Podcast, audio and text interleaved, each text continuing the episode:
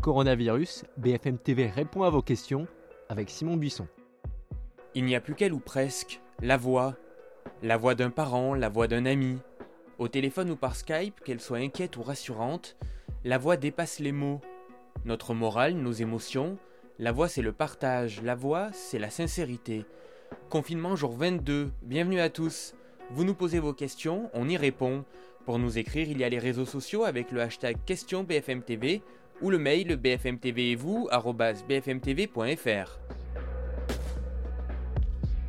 Quand la vie pourra-t-elle reprendre? C'est la question que tout le monde se pose depuis trois semaines.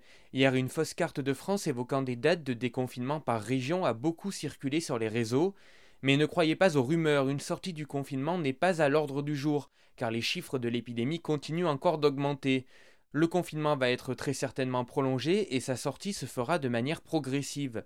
L'Académie de médecine recommande une sortie du confinement par région et non par tranche d'âge. L'exécutif devrait s'exprimer d'ici la fin de la semaine.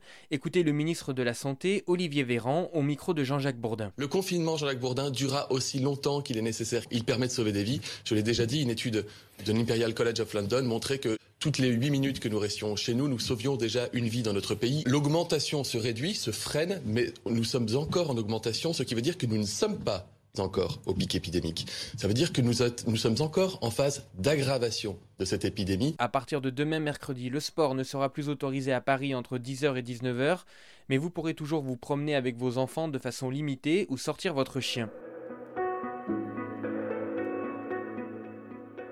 Sophie nous interroge sur la situation des prostituées.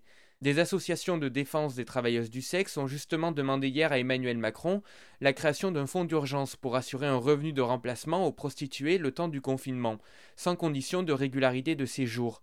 La fédération Les Parapluies Rouges entend prévenir de l'insécurité financière extrême des prostituées qui ne peuvent plus travailler. Une minorité d'entre elles exercent sous le statut d'auto-entrepreneur et elles ne peuvent pas prétendre à l'aide de 1500 euros promise par le gouvernement. Malgré des cagnottes en ligne lancées pour les aider, la situation actuelle reste très difficile. Certaines d'entre elles ont été expulsées de leur chambre parce qu'elles ne pouvaient plus régler leur loyer.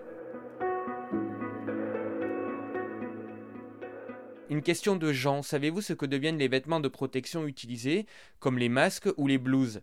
Théoriquement, les protections à usage unique doivent être jetées et détruites comme tous les déchets venant des hôpitaux.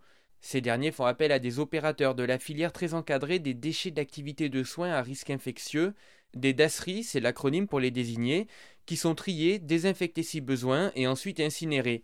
Mais aujourd'hui, à cause de la pénurie pour les masques ou les surblouses, c'est souvent le système D. D'ailleurs, la Direction générale de la santé vient d'accepter le lavage des surblouses à usage unique imperméable à manches longues si elles ne sont pas souillées. Elles doivent être lavées à 60 degrés, séchées dans un tambour à 50 degrés et stérilisé à 125 degrés pendant 20 minutes.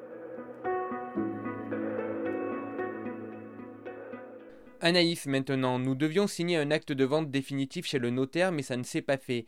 Puis-je proposer au notaire de signer à distance? Oui, depuis quelques jours, c'est officiellement possible. Les notaires ont désormais le droit d'établir un acte à distance lorsque une ou toutes les parties sont physiquement absentes. Ça concerne les ventes dans le neuf comme dans l'ancien, et ce jusqu'à l'expiration d'un délai d'un mois à compter de la date de cessation de l'état d'urgence sanitaire. Les notaires de France ont aussi mis en place une permanence téléphonique jusqu'au 10 avril prochain. Vous pouvez les appeler au 36 20, 7 jours sur 7, de 14h à 19h. Valérie est au chômage partiel, mon entreprise ne va pas repartir tout de suite. Pendant combien de temps serais-je indemnisé ne vous inquiétez pas Valérie, votre entreprise peut recourir au chômage partiel pendant un an. 5 millions de salariés, 1 sur 4 bénéficient de ce dispositif depuis le début de la crise. Le gouvernement promet de le réabonder autant que nécessaire. Mais attention aux sociétés qui voudraient en abuser. La ministre du Travail Muriel Pénicaud explique qu'une cinquantaine d'entreprises se sont vues refuser de mettre en place le chômage partiel car leur activité n'était pas assez impactée par la crise.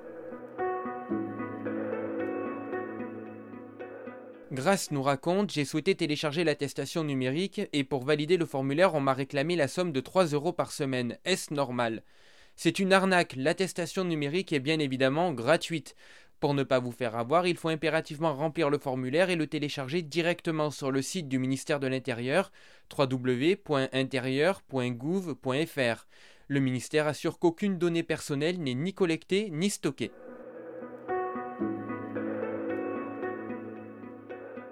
Manuela demande La plupart des ménages se retrouvent au chômage. Or, les charges comme les loyers ou l'électricité restent les mêmes. Le gouvernement a-t-il prévu de nous aider?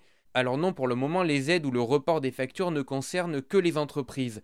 Pour les particuliers, le gouvernement compte sur les aides sociales habituelles et le chômage partiel. Mais Engie, le groupe d'électricité, annonce que les 600 000 clients qui bénéficient d'un chèque énergie ou d'une aide du Fonds de solidarité logement seront remboursés des factures des mois de mars et avril. Si c'est votre cas et que vous êtes abonné à Engie, vous recevrez un chèque de remboursement au mois de mai. Selon l'opérateur, cette mesure se chiffre à 12 millions d'euros, soit 20 euros par client. BFM TV répond à vos questions. On continue de vous accompagner sur tous les écrans et dans vos oreilles. On se quitte en musique avec 700 enfants de toute l'Europe réunis virtuellement pour reprendre en chœur l'air d'opéra de Puccini, Nessum Dorma. À demain!